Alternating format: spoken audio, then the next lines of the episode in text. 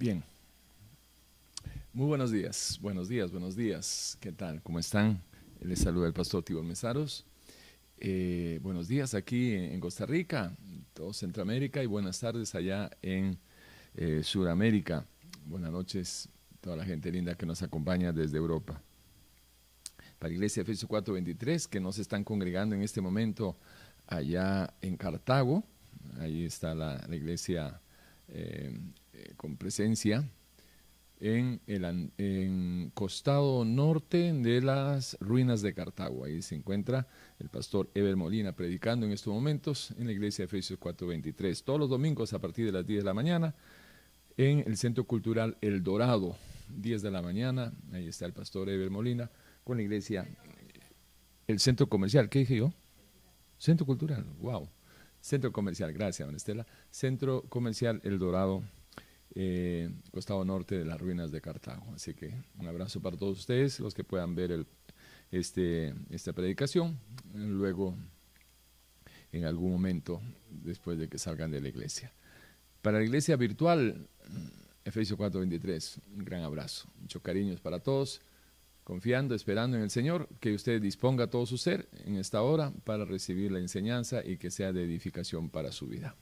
Vamos a orar y entramos de lleno en el mensaje. Padre Santo, muchas gracias por esta oportunidad que tenemos de compartir su palabra, que sea de edificación, Señor, de fortalecimiento, que pueda ser eh, cada uno de, mis hermanos, de las personas que puedan estar eh, sintonizando y que ellos se dispongan a, recibir de su palabra, la palabra que alumbra nuestro entendimiento y que podamos ver lo que usted dice versus lo que la gente pueda decir. Gracias por esta oportunidad, Señor. Esperamos que todos puedan aprovecharla. Amén, amén y amén. amén. Bueno, bueno. Vamos a ver. Eh, quisiera eh, compartirles de que eh, hoy vamos a, iniciar, eh, vamos a iniciar una serie de mensajes impugnando y desmintiendo las falsas tradiciones pastorales o de doctrinas erráticas que se han apoderado de los púlpitos por medio de, de, los líderes que, pues que, que en su gran mayoría, lamentablemente, han caído en la apostasía. Y, de igual manera, em, vamos a, estar eh, iniciando esta serie con la intención de que usted eh, pueda aprender a desarrollar, a desarrollar eh, una, una, estructura de sana doctrina. Cuando hablamos de sana doctrina, es la doctrina, la enseñanza, doctrina, enseñanza la doctrina de Jesucristo, bíblicamente hablando. ¿sí? Entonces, esa es nuestra intención con esta serie de mensajes que iniciamos hoy y eh, que tiene como título o encabezado con que Dios te ha dicho. Así que de ahí vamos a, a tocar los temas. El de hoy es con que Dios te ha dicho que recibirás el castigo eterno. ¿sí? Y la próxima será con que Dios te ha dicho que la salvación no se pierde, con que Dios te ha dicho eh, que el pecado no te separa de Dios, y, o, sí, ¿verdad? Entonces, cosas así que temas importantes para nuestra vida, ¿ok? Bien. Em, el tema de la muerte es uno de los más ignorados en, el diario vivir eh, de la inmensa mayoría de las personas. Unos no hablan porque le tienen pavor, pánico, otros porque lo consideran un, misterio sin resolver. Nadie ha regresado de la muerte, dicen. Y otros porque la muerte es el fin de la existencia del ser humano y dicen ellos que no tiene sentido hablar de la muerte cuando la vida es tan corta. Ahora, eh, los que creemos en el Evangelio de Jesucristo, tenemos su Cristo visión, es decir, la manera de ver las cosas como Dios la expone. Y en este caso, obviamente, ¿qué dice nuestro Señor Jesucristo, nuestro Dios y Salvador? ¿Qué dice Él acerca de, la muerte, para dónde va el alma. El alma se destruye, no se destruye, eh, castigo eterno. ¿Qué, es lo que dice Jesús? Y eso es lo que deberíamos de, entender, o tratar de conocer para entender. Y eh, preguntas sin respuestas para los que no creen en Jesucristo, eh, pues nunca van a, poder ver con claridad el tema este de la muerte y acerca del alma. ¿Dónde va el alma cuando la persona fallece? Son preguntas importantes que uno debería de considerar. ¿Tiene sentido la vida cuando sabemos que vamos a morir? ¿Existe vida después de la muerte? ¿Qué significa la vida eterna? ¿Qué significa la muerte segunda. ¿El alma es inmortal o será destruida al morir el pecador? Así que vamos juntos a, ver algunas pinceladas sobre este tema y hoy, eh, comenzando esta serie de mensajes, vamos a, a compartir partiendo de lo que dicen los adventistas y, luego comparando con lo que dice nuestro Señor Jesucristo. ¿sí? Bien, eh, vamos a tratar, tratar, no estoy prometiendo nada, vamos a tratar de ser precisos, eh, concisos y este, eh, que podamos no salirnos mucho, vamos a intentarlo, no salirnos mucho del tema. Cuando nosotros leemos 2 Corintios 10.3, pues aunque andamos en la carne, no militamos según la carne, porque las armas de nuestras milicias no son carnales, sino poderosas en Dios para la destrucción de fortalezas. Versículo 5. Derribando argumentos y toda altivez que se levanta contra el conocimiento de Dios y llevando cautivo todo pensamiento a la obediencia a Cristo, y estando pronto para castigar toda desobediencia cuando vuestra obediencia sea perfecta. Eh, podemos ir a la raíz de, esta batalla de la mente, donde encontramos que las armas que se usan son las mismas, son las mismas de Génesis 3.1. Esas armas que batallan entre lo que Dios dice y el anticristo. Entendamos, entendamos, gracias, entendamos eh, como anticristo todo aquel que se antepone a la verdad de Cristo presentando sus verdades relativas y negando la verdad absoluta del Dios absoluto, de la verdad absoluta. Entonces, tratemos de ubicar en este, eh, eh, ¿cómo se llama? En esta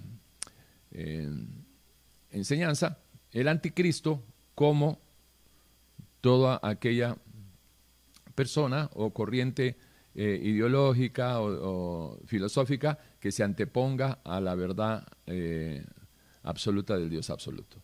Así que vamos a ver por dónde nos lleva el Señor a través de las Sagradas Escrituras para confrontar todo argumento falaz que se sigue levantando en contra de Dios, diciendo, con que Dios te ha dicho eso. No, no es así.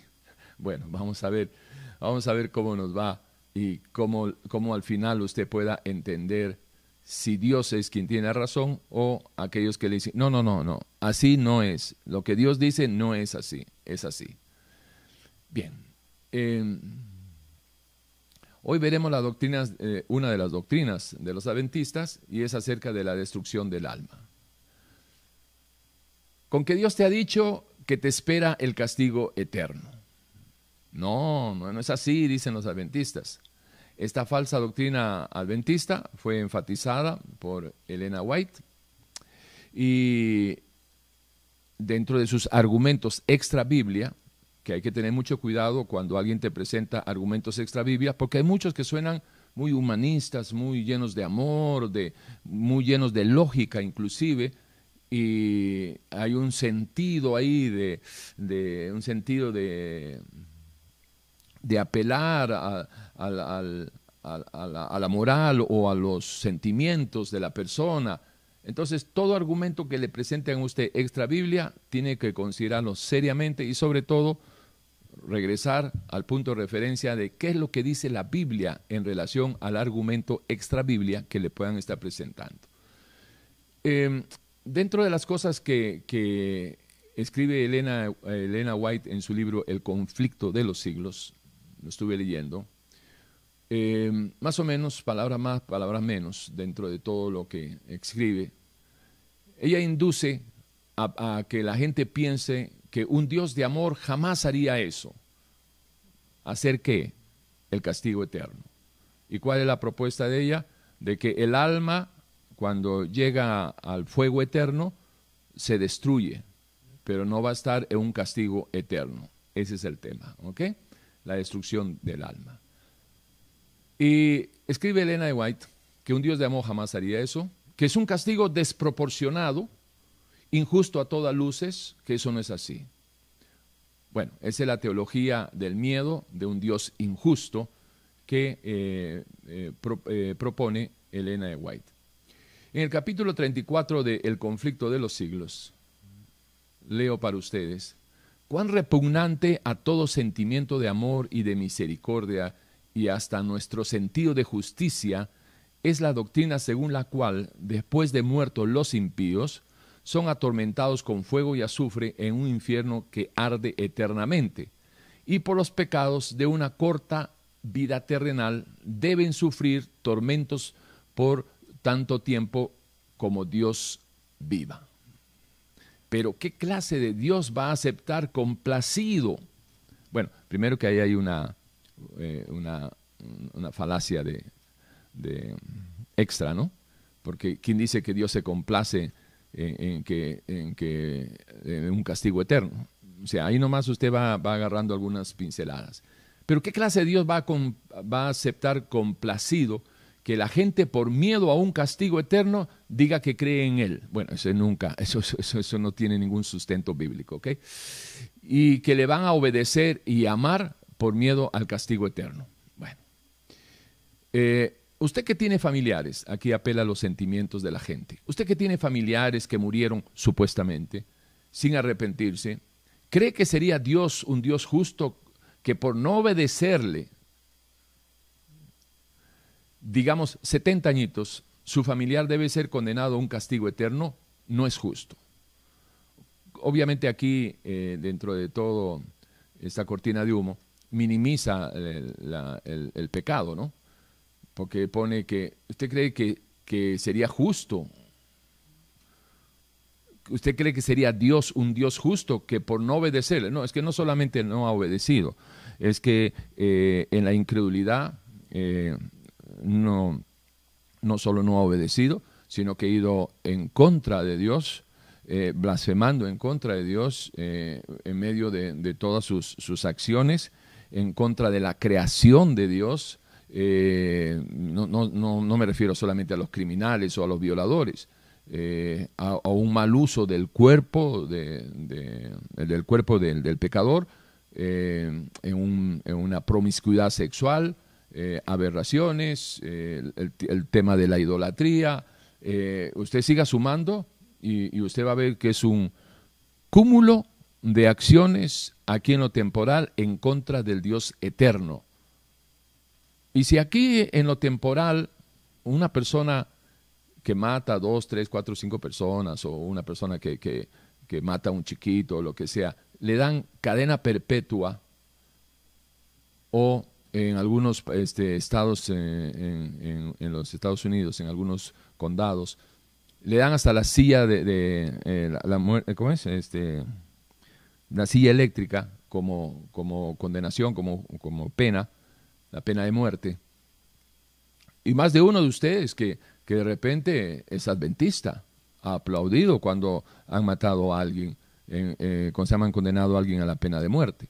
Y han estado de acuerdo en que si una persona mató a tu madre o a tu padre, que, lo maten también a él. Ahí sí estamos de acuerdo.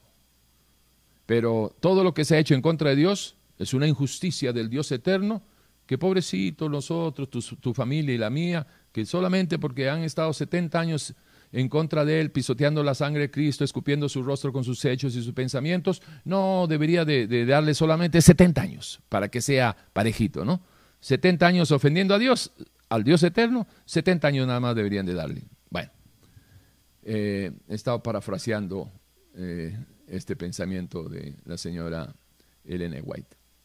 Entonces, distorsionando algunos pasajes de las Sagradas Escrituras relacionadas con el tema de la destrucción del alma versus la inmortalidad del alma que habla la Biblia, dicen, eh, el castigo eterno, el castigo no es eterno en el fuego. Lo eterno es el fuego. El alma es destruida al caer en el fuego eterno y presentan como ejemplo Mateo 18.8, dentro de muchos pasajes, que obviamente no va a poder ponerlos todos, solo quiero venderles la idea. Mateo 18.8 dice lo siguiente, por tanto, si tu mano o tu pie te es ocasión de caer, córtalo y échalo de ti, mejor te es entrar en la vida, cojo o manco, que teniendo dos manos o dos pies para ser echado en el fuego eterno. Y em, por las enseñanzas de, la señora eh, White, la idea es esta, de que el, lo eterno es el fuego, eso del fuego eterno, ahí está la eternidad que se menciona en Mateo 18.8, no un castigo eterno, sino que cuando dice que teniendo dos manos o dos pies ser echado en el fuego eterno, no significa que va a estar eternamente eh, eh, condenado o castigado, sino que en el fuego eterno es la referencia a que lo único eterno ahí es el fuego, pero no es eh, el, alma pecadora, el impío y todo lo que usted quiera llamar. El castigo no es eterno en el fuego, lo eterno es el fuego, porque el alma es destruida al caer en el fuego eterno. Bien, los adventistas siguen siguiendo la doctrina de Elena White, dicen, no, no hay castigo eterno. No, eso eh, no es así. Con que Dios te dijo que hay castigo eterno, no es así. Eh, el alma del impío, es decir, del pecador, del incrédulo, es destruida en el fuego eterno y no existe un castigo eterno. Y comienzan a argumentar en contra de la verdad de Dios, torciendo las escrituras, y señalan ingeniosamente con la sabiduría que eh, nos presenta o nos revela Santiago capítulo 3 versículo 15, donde dice, porque esta sabiduría no es la que desciende de lo alto, sino terrenal, animal y diabólica. Eh, todo inicia para los adventistas por la pésima interpretación ah, de Ezequiel 18:20. El alma que pecare, esa morirá. Bueno, según ellos, la muerte es sinónimo o es igual a, decir que es la cesación de la existencia. Porque si dicen de que el alma cuando cae en el fuego eterno va a ser destruida y, de una vez eh, desaparece, eh, cesa su existencia, eh, entonces obviamente estamos entendiendo de que para ellos la muerte significa la cesación de la existencia de ese ser vivo. Pero ¿enseña la Biblia que la muerte espiritual está ligada a la cesación de la existencia del alma? No, no enseña eso. Génesis 2, 16 y 17 es muy clarito y tiene sus preguntas obligadas. Porque en Génesis 2, 16 le dice Dios, dice Dios a Adán, le dice, mira, todo lo que está aquí es para ti. Todo lo, que, lo que está a tu alcance es para ti. Lo único que no debes de hacer es tocar el, árbol del conocimiento, de, comer del árbol del conocimiento de, de la ciencia del bien y del mal. Porque si lo haces, morirás. Parafraseado significaría, mira, haz lo que quieras, te estoy dando la libertad y la autoridad sobre todo, pero no me desobedezcas. Si me desobedeces, te vas a separar de mí, vas a morir espiritualmente, te vas a separar de mí.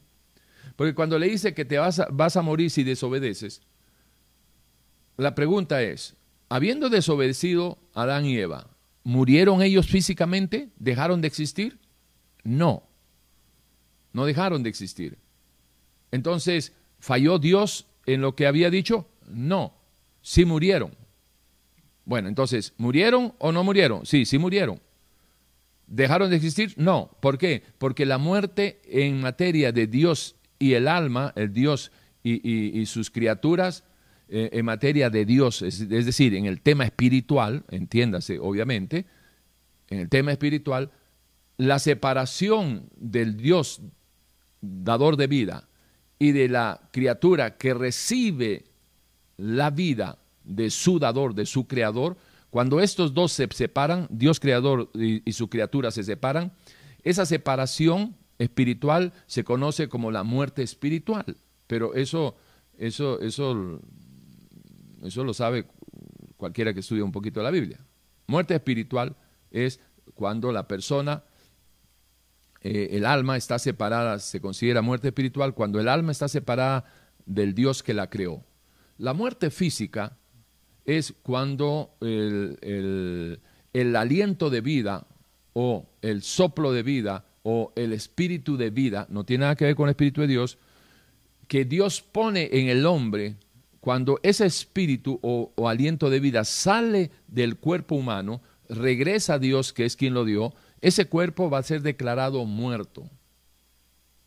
¿Por qué? Porque ya no va a tener la potencia vivificadora del aliento de Dios en ese cuerpo inerte, y inerte quedará cuando el aliento de Dios, el, espíritu de vida, eh, recuerden, no estamos hablando del Espíritu, eh, Espíritu Santo, eso es, otra cosa. Y, cuando ese, ese aliento de vida, ese soplo de vida que habla la Biblia en diferentes versiones, va, vuelve a Dios, esa persona va, a ser declarada muerta, porque el cuerpo sin el espíritu está muerto. ¿Ok? Ahora bien, el cuerpo, el cuerpo va al polvo porque del polvo viene y al polvo va. Entonces, tenemos la muerte espiritual, que es la causante que después exista eh, la muerte física, porque dice el Señor que a consecuencia del pecado entró la muerte a este mundo, entonces, muerte espiritual significa separación del alma con eh, su Dios creador. Muerte física, la separación eh, del espíritu, el soplo de vida, el aliento de vida, del cuerpo físico. ¿Estamos claros? Ahora bien, eh, ¿qué es la muerte segunda? La muerte segunda, o la segunda muerte que habla Apocalipsis 21.8, es algo que tenemos que explicar que en la eternidad todo es eterno, obviamente. En la eternidad no hay nada temporal, en la eternidad todo es eterno. Y cuando Dios habla de que eh, las almas que... Eh, y pone una lista, en Apocalipsis 21.8, pone una lista de los cobardes, los incrédulos, etcétera, etcétera. Ellos, dice, que van a ser eh, echados al, al lago de fuego, que es la muerte segunda la muerte segunda. Entonces, ¿cómo entender la muerte en la eternidad si en la eternidad no hay muerte, no hay cesación, no hay, no, no, no hay, una, no hay un, un dejar de ser, porque todo es eterno? Entonces, no podría ser la cesación de la existencia, sino que tendría que ser eh, aplicado al, principio de qué es la muerte espiritual, eh, partiendo de Génesis capítulo 2, eh, versículo 7, en que desobedeces, incredulidad y todo el asunto, desobedeces, te separas de mí, mueres. Pero Adán no murió, siguió viviendo y obviamente este, eh, entendemos de que de ahí viene toda, toda la humanidad. ¿Sí? ¿Estamos claros? Entonces, el problema de, los adventistas es de que interpretan mal lo que es la muerte, y, la, ¿cómo se llama? Y como, como interpreta más lo que es la muerte, porque se quedan solamente en que es eh, el final de, una existencia o de una vida aquí en, lo temporal, pues eh, lo trasladan a lo, a lo, eterno, con el problema que, que, se encuentra que en la eternidad todo es eterno. Pero si ellos manejaran el tema de que hay muerte física, muerte espiritual y la segunda muerte en la eternidad, de seguro que no hubieran llegado jamás podrían estar este, defendiendo esta posición. Em, vayamos a Romanos 6:22, donde habla acerca de eh, la muerte espiritual.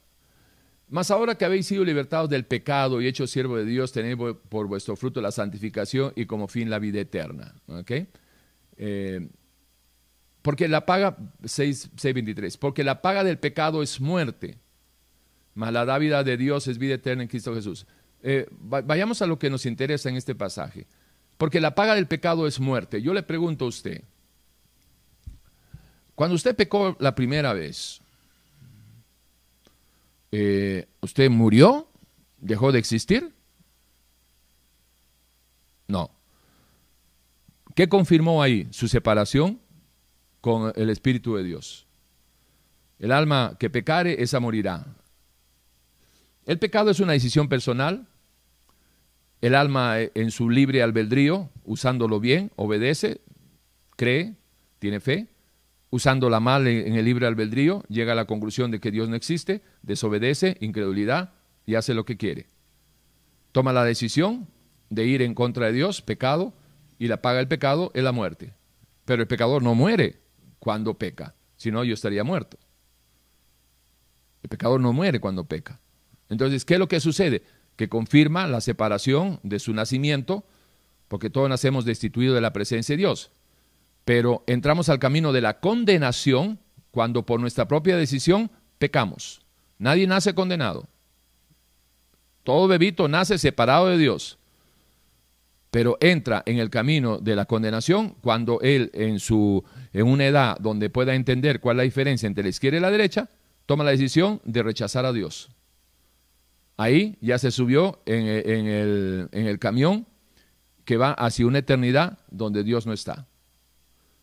Pero si ese niño que nació sin Dios, todos hemos nacido sin Dios, destituidos de su presencia, no condenados. Repito, te condenas cuando decides rechazar a Dios. Si ese niño que nació sin, este, sin Dios, como toda la humanidad, decide aceptar y creer en el Señor, se sube en el bus que va a una eternidad, en un avión mejor, de primera clase, que va a una eternidad donde Dios está. Entonces, obviamente eh, en el plano espiritual pregunto, ¿verdad? Si usted eh, cuando pecó, su primera incredulidad, ¿murió o no murió? Y hoy la respuesta es eh, muy fácil. Físicamente no murió, espiritualmente sí, separado de Dios. Ahora, debemos de manejar bien claro dentro de la doctrina de la muerte las verdades bíblicas acerca de la muerte física, la muerte espiritual y la muerte segunda que les acabo de explicar. dice eh, Elena White, eh, en el capítulo 34 de El conflicto de los siglos, en ningún pasaje de las Sagradas Escrituras se encuentra en declaración alguna de los justos de que los justos recibirán su recompensa y los malos su castigo en el momento de la muerte. Esto, esto yo quisiera que, lo tenga bien preciso porque eh, eh, no, es más, de una vez lo voy, a, lo voy a, comparar para que no se nos pierda. Ella dice que en ninguna parte de la Biblia eh, dice de que los justos, de que los justos tendrán la vida eterna y los, y los, ah, y los pecadores castigo eterno. Déjeme leerle en el versículo 45 y 46 de Mateo 25, que contradice lo que la señora Elena White dice. Entonces le respondieron diciendo, de cierto os digo que en cuanto no lo hiciste a uno de mis más pequeños, tampoco a mí me lo hiciste. E irán estos al castigo eterno y los justos a la vida eterna. Eh, amigos de adventistas, el versículo 46. Dice, e irán estos al castigo eterno y los justos a la vida eterna. Y la señora White dice, con que Dios te ha dicho que habrá castigo eterno. No, no es así. No es así. Cualquiera que blasfeme contra el Espíritu Santo no tiene jamás perdón, sino que es reo de juicio eterno. Esto es lo que doctrinó Jesucristo. ¿Ok? y eh, por ahí sigue otros que, que había preparado para ustedes, pero volvamos, pero quería confrontar directamente, refutar, mejor dicho, directamente para que no se me vaya a ir y escapar este, ¿cómo se llama? El con que Dios te ha dicho y lo que ella dice. ¿Ok? Ok, em, volvamos. Vamos a ver. ¿Dónde está? Ok, aquí dice. En, ningún pasaje de la Escritura, eso lo pueden encontrar a los que les interese en el capítulo 34 del conflicto de los siglos. En ningún pasaje de las Escrituras se encuentra ninguna declaración eh, declaración alguna de que los justos recibirán su recompensa y los malos eh, su castigo en el momento de la muerte. Okay, ya, les, ya les puse lo que Jesucristo le refuta totalmente. Ahora, ojo aquí, va a introducir otro tema. Esto es importante, este detalle es importante. Porque aquí, y esa es típica, ¿verdad?, de la gente que, manipula la palabra. Aquí, eh, ella, en ese mismo relato, lo que escribe, en el capítulo 34 del conflicto de los siglos, dice así, arreglón siguiente, eh, arreglón contiguo o, seguido. Eh, ninguna declaración alguna de que los justos recibirán su recompensa y los malos su castigo en el momento de la muerte. Los patriarcas y los profetas no dieron tal seguridad. Punto. Cristo y sus apóstoles no lo mencionaron siquiera. Aquí va el, el otro. La Biblia enseña a las claras que los muertos no van inmediatamente al cielo. Se les representa como si estuviera durmiendo hasta el día de la resurrección. Y pone un ejemplo, ¿sí? De 1 Tesalonicenses 4:13. Pero el punto es, ¿qué tiene que ver sobre la destrucción del alma? ¿Qué tiene que ver que se introduzca el tema para dónde va el alma en el momento de la muerte de la persona? ¿Está dormida? Eh, está presente en el Señor, eh, va a esperar en algún lugar, se va al paraíso, no se va al paraíso. Eso es una cortina de humo, porque el tema principal es la destrucción del alma, no si eh, entrar a, diluir el agua, las aguas o agitar las aguas, en el tema de que, este, oh, no, es que la discusión, unos dicen que, que este, está durmiendo, el otro dice que no está durmiendo, el otro dice que está despierto, el otro dice que está en el paraíso. Pero ¿qué tiene que ver? Bueno, todos esos argumentos se usan para diluir la atención de las personas que están escuchando el mensaje. Y pone como por ejemplo 1 Tesalonicenses 4:13, tampoco queremos hermanos que ignoréis acerca de los que duermen, para que no os entristezcáis como los otros que no tienen esperanza. Porque si creemos que Jesús murió y resucitó, así también traerá Dios con, eh, traerá Dios con Jesús a los que durmieron con él. Ya ves, ahí está. Las almas duermen cuando mueren. No es de que se van aquí o se van allá o, este, o tienen conciencia. ¿Qué importa si tiene conciencia o no tiene conciencia? Ese no es el tema del problema eh, principal que es la destrucción del alma versus la inmortalidad del castigo que habla, este, eh, ¿cómo se llama? Del castigo eterno, perdón, que habla Jesucristo. Ese es el punto. Entonces, si usted no, no es chispa, no agarra las moscas al aire, ya se fue. Y, claro, usted da la, razón, claro, aquí está poniendo un, pasaje. Y entonces ahí vienen las confusiones. Este pasaje, así como otros que utiliza, nada tiene que ver con la doctrina en discusión planteada en esta oportunidad. Ahora bien, ese es otro tema, otra doctrina en discusión, que, lo podemos este, tratar en otro momento. De hecho, yo lo resumo en dos platos, fácil y sencillo. No se sabe dónde va el alma cuando, en el momento que, una persona fallece, no se sabe dónde va el alma exactamente. ¿Por qué? Porque unos van a sacar argumentos usando pasajes de que, de que eh, está durmiendo. Otros van a, utilizar pasajes de que eh, Jesús le dijo al, al, ¿cómo se llama? Al, al, celote, al que estaba en la cruz con él, hoy estarás conmigo. Y otros van a decir lo que dijo Pablo, ausente en el cuerpo, presente en el Señor. Entonces, ¿a, dónde va? No importa dónde va en el momento que sale, lo importante es eh, a dónde va a quedar eternamente. Eso sería lo importante. Y eso es lo que usted tiene que definir y arreglar en lo temporal antes de que usted entre a la eternidad. ¿Ok? Entonces, vamos ahí eh, avanzando. Lucas 23, 43 eh, dice, entonces Jesús le dijo, de cierto te digo que hoy estarás conmigo en el paraíso. Dice hoy, pero en otros pasajes, estamos dando los versículos bíblicos, 2 Corintios 5.1, eh, habla, em, bueno, vamos a leerlo todo, porque sabemos que si nuestra morada terrestre, el cuerpo, este tabernáculo se deshiciera, tenemos de Dios un edificio, una casa no hecha de manos, eterna en los cielos. Y por esto también gemimos, deseando ser revestidos de aquella nuestra habitación celestial, pues así seremos hallados vestidos y no desnudos. Porque asimismo los que estamos en este tabernáculo gemimos con angustia, porque no nos quisiéramos ser desnudados, sino revestidos para que lo mortal sea absorbido por la vida. Mas el que nos hizo para esto mismo es Dios, quien nos ha dado las aras del Espíritu. Ojo, así que vivimos confiados siempre y sabiendo que entre tanto que estemos en el cuerpo, estamos ausentes del Señor. Porque por fe andamos, no por vista. Pero confiamos y más quisiéramos estar ausentes del cuerpo y presentes en el Señor. Ok, pero eh, ahí, ¿verdad? ahí entran los conflictos. Eh, uno que dice que ya se murió, el otro que, perdón, el otro dice que ya está con, el Señor, otros que, están durmiendo, etcétera, etcétera.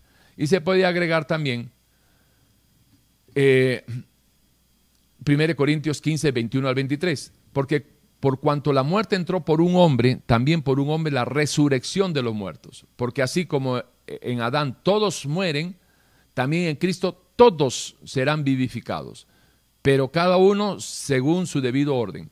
Cristo, las primicias, luego los que son de Cristo en su venida, y por ahí va el tema. Entonces, aquí en 1 Corintios 15, 21, no me dice que está eh, de una vez con el Señor, tampoco me dice que está durmiendo, eh, lo que me dice de que todos van a, ser este, resucitados y eh, todos serán vivificados, pero en un orden. Primero Cristo ya resucitó, ¿verdad? Obviamente, luego las primicias, eh, luego los que son de Cristo en su venida, etcétera, etcétera.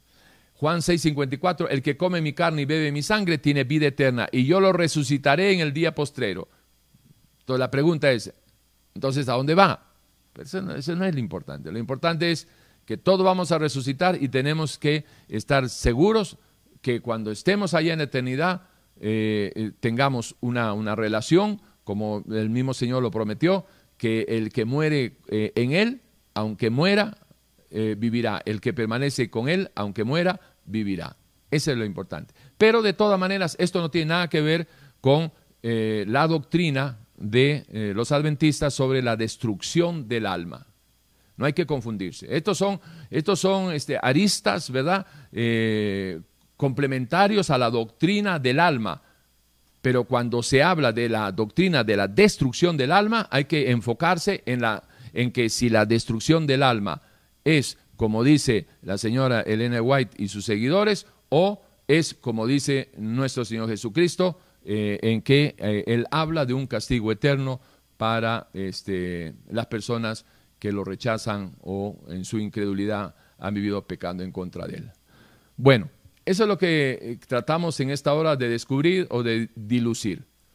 ¿Dónde va el alma cuando sale el cuerpo? Al paraíso, a la presencia del Señor. Duerme mientras viene el juicio. Resucitaremos todos al mismo tiempo. No es el tema.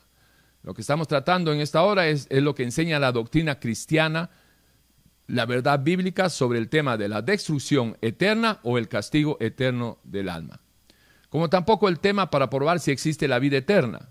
O sea, este, eh, esto de que el que tiene el Hijo tiene la vida, el que no tiene el Hijo de Dios no, tiene la vida. Eh, 1 Juan 5.12, Juan 11.25, le dijo, yo soy la resurrección y la vida, el que cree en mí, aunque esté, muerto, vivirá. Pero tampoco es el tema, pero sí quise este, eh, señalarlo para que no sea verdad material de que, ah, sí, es que no habló sobre esto, pero es que no tiene nada que ver la vida eterna. De todas maneras, en la destrucción del alma o el castigo eterno, los que eh, mueren en Cristo no es parte del conflicto, porque ya se sabe que ellos van a estar eh, eh, con el Señor eternamente. ¿Ok? Pero aquí hay algo importante también que señalar.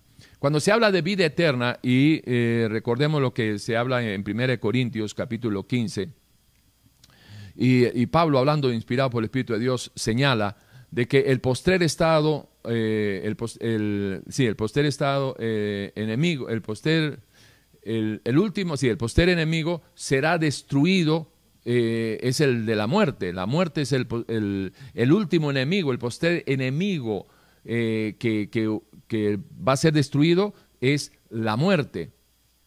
¿Y cómo va a ser destruido la muerte?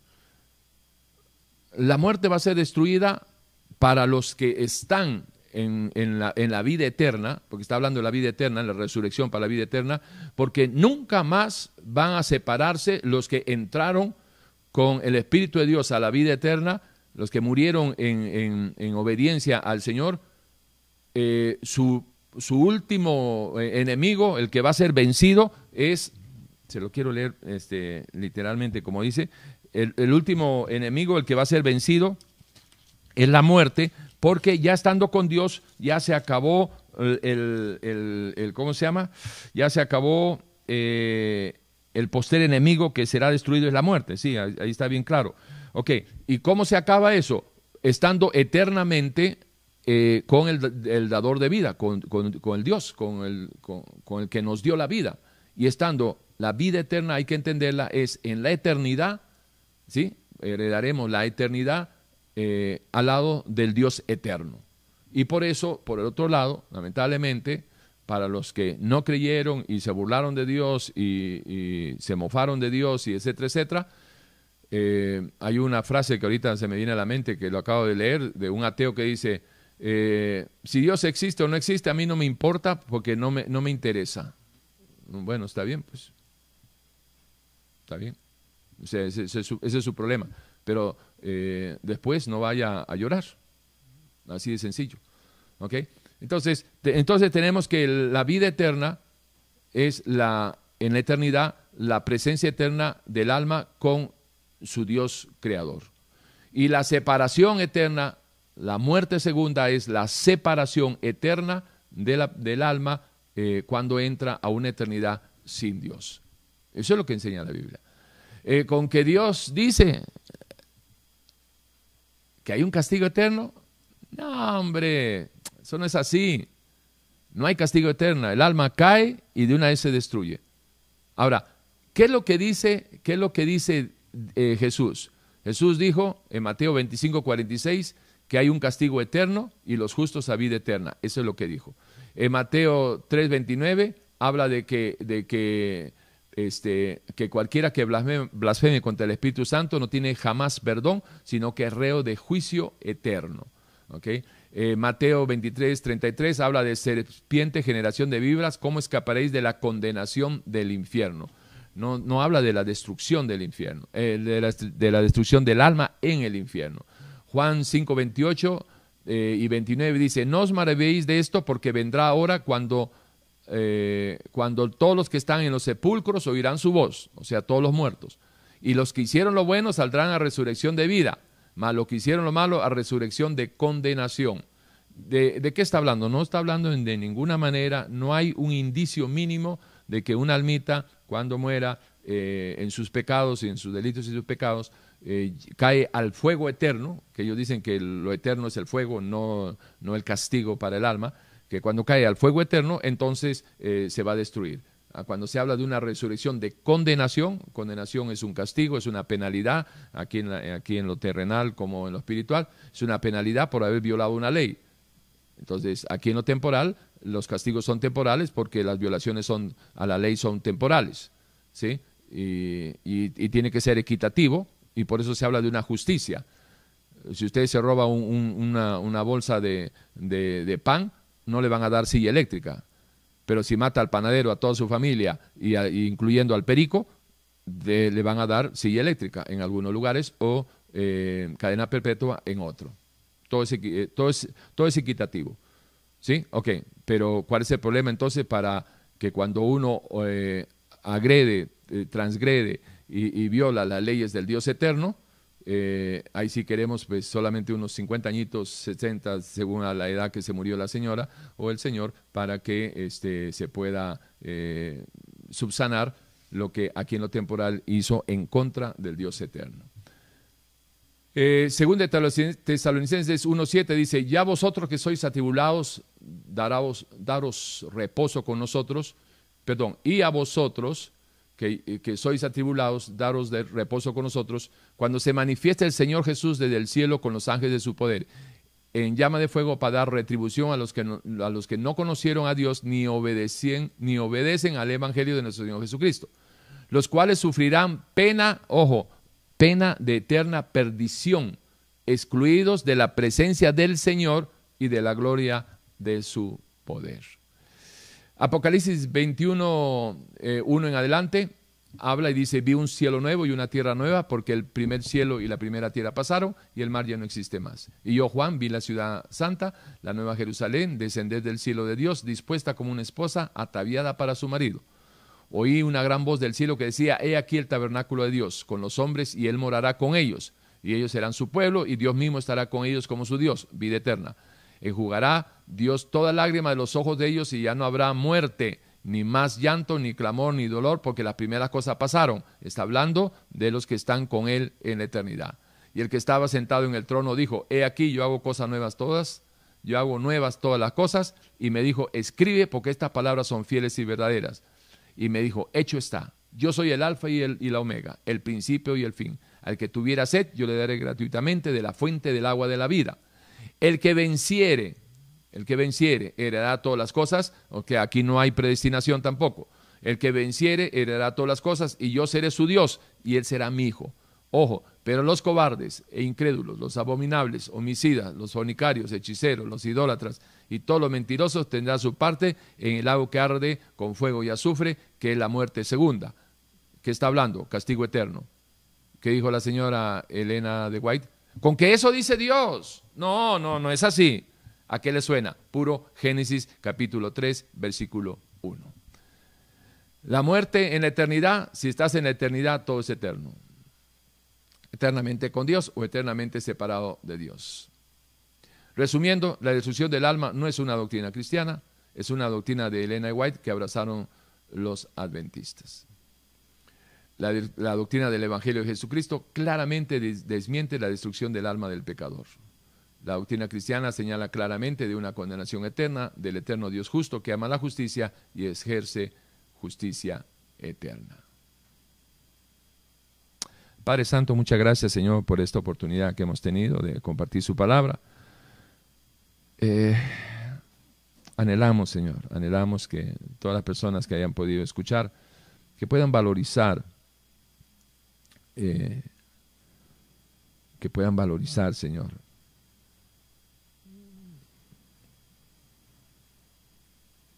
su existencia, su presencia, que puedan tratar de entender su grandeza, su omnisciencia, su omnipresencia, Señor. Lo especial, lo, lo bello que es usted, Señor. Lo justo, lo santo que con nuestra mente finita somos incapaces, Señor, de siquiera acercarnos al borde de, su majestuosidad, Señor. Y que ya no lo veamos con, con esta mente carnal y limitada, Señor, donde su figura, su presencia ha sido minimizada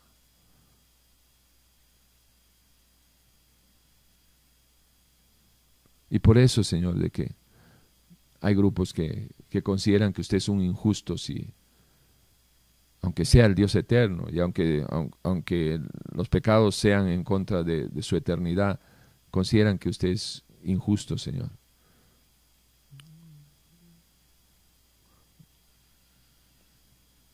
Por haber preparado un lugar para aquellos que no lo aman a usted, que lo rechazan, que no quieren saber nada aquí en lo temporal, para que cuando físicamente ellos mueran, Señor, esas personas, entiéndase, esas almas, vayan a un lugar donde usted no está.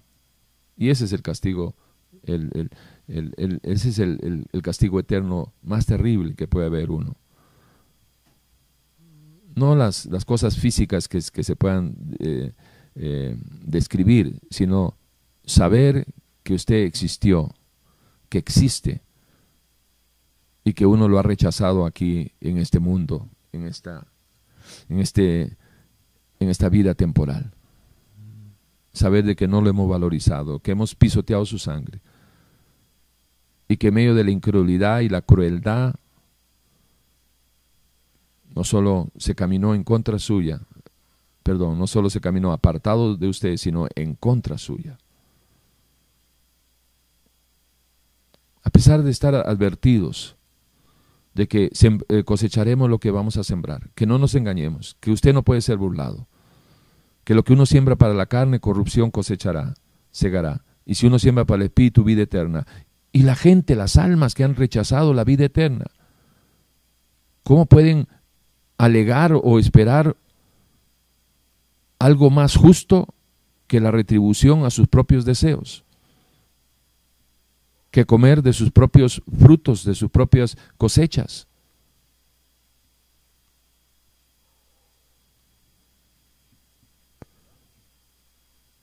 Es una injusticia, Señor, pensar que usted es injusto. Que aprendamos que, que la vida y la muerte. Todo está, Señor, en sus manos y todo está en, sus planes divinos para que el hombre viva bien y no mal, para que viva y no muera. Es decir, que no, que no termine su eternidad en la muerte segunda. Usted nos pone a todos por igual, a mi familia y a la familia de todos los que nos están viendo y escuchando en este momento. Para todos es lo mismo. He aquí pongo delante de ti el bien y el mal. La bendición y la maldición. La vida eterna y la condenación. Escoge tú. Es una injusticia decir que usted manda a alguien al infierno. El que se va al infierno es porque decide en medio de su pésima decisión, en medio de su pésimo uso de su libre albedrío, decide desecharlo usted, Señor. Desecharlo. No considerarlo ni un poquito, ni siquiera por interés para salvación, ni eso, ni eso. Ni en la mínima consideración, por lo menos por interés por lo menos por, el miedo al, al, infierno que usted advirtió. Ni eso, nada de eso lo mueve al incrédulo cuando decide, no hay Dios. No me interesa el Dios de la Biblia. No me interesa el Dios creador. No me interesa lo que hizo Jesús en la cruz por salvarme. No me interesa la sangre que derramó. No me interesa los golpes que le dieron. No me interesa nada.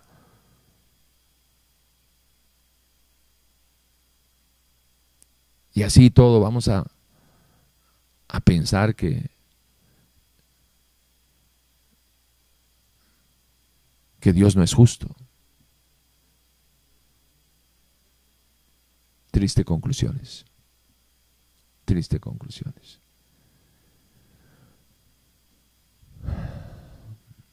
Si usted es una de esas personas que hasta la fecha ha estado caminando sin Dios, porque lo niega, o es el peor de los ateos. ¿Cuál ¿Sabe cuál es el peor de los ateos? El que confiesa con su boca que Dios existe y con sus hechos lo niega. Si usted es uno de esos, es decir, los que están metidos en iglesias evangélicas, los que están con, con todos estos que hablan y se burlan de la santidad de Dios con sus herejías y sus tradiciones pastorales. Es tiempo que usted considere seriamente la muerte que meta en el presupuesto de su vida la muerte, es decir, ¿cómo voy a morir? Y mi consejo es esto, lo importante de la muerte es si usted se muere con o sin Cristo, lo demás, vanidad de vanidades. Todo es vano, todo pasa, y así como uno entró a este mundo, así uno se va de este mundo, sin nada. Y lo único que te debes llevar de aquí a la eternidad al Espíritu Santo de Dios como tu fiel compañero de tu nueva criatura. No te mueras sin Cristo, no te mueras sin Dios. Si este es el caso suyo que hoy he entendido, permítame guiarlo en una oración. ahí donde está y dígale Dios, perdóname. Ciertamente he minimizado su presencia, su realidad, su existencia. Pero hoy,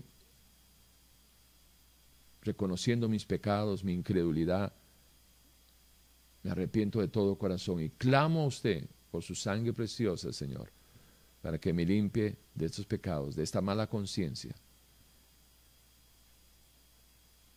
Y siendo un templo de su Santo Espíritu, por haber sido lavado por su sangre, que su Santo Espíritu venga en mí y haga de mí, conforme a su palabra, una nueva criatura, para que de adelante yo lo busque a través de las Escrituras para conocerle, amarle, servirle, adorarle, y cuando muera pueda morir en paz, tranquilo, esperando verlo. No importa cuándo. Pero a la eternidad quiero estar con usted eternamente. Gracias Señor. Gracias por esta oportunidad. Amén, amén amén. Que el Señor lo bendiga a todos. Cuídense y nos estamos reencontrando en el próximo